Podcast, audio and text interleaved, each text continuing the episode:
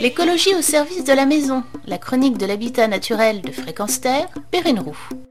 Une maison écologique, c'est une maison qui consomme peu d'énergie, et parmi les énergies les plus consommées chez nous, il y a bien entendu en tête de liste l'électricité. Selon la Banque mondiale, nous consommons 7700 kWh par an et par personne, et en France, cette consommation représente 47% de l'énergie produite.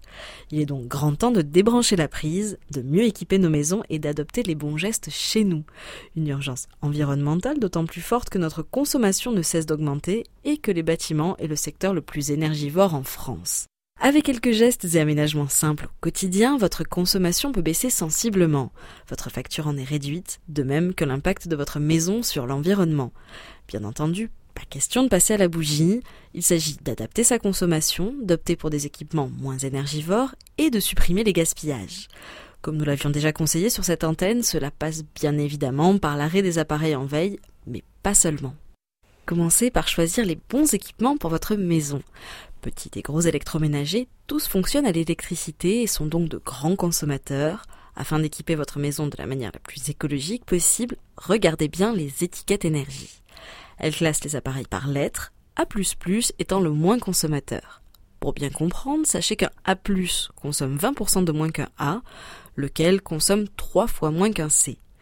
Des guides des appareils les moins énergivores existent aussi, comme le Top 10 publié par le WWF et l'association CLCV. Faire le choix des bons équipements pour sa maison, c'est déjà un premier pas, mais ça ne suffit pas.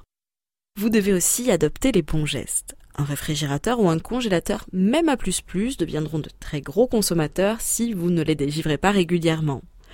La lumière, quant à elle, ne doit être allumée que lorsque vous en avez besoin, donc dès que vous sortez d'une pièce, adoptez le réflexe interrupteur.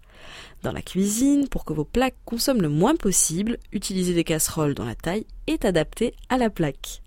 Lave-linge et lave-vaisselle sont quant à eux utilisés en mode économique, et bien sûr ce ne sont que quelques exemples, car chaque geste compte pour réduire sa consommation, comme l'utilisation d'un thermostat automatique pour le chauffage électrique, ou encore le fait de baisser la température. 1 degré de moins, c'est 2% d'économie sur la facture. Pour aller encore plus loin, il existe aujourd'hui des appareils qui vous aident à identifier les gaspillages. Il s'agit d'un boîtier qui est connecté au circuit électrique de la maison. Il analyse la consommation de chaque appareil. Vous savez ainsi qui a consommé quoi et donc comment réduire l'utilisation de l'électricité. Avec les bons appareils et les bons réflexes, on peut tous consommer moins d'électricité chez soi.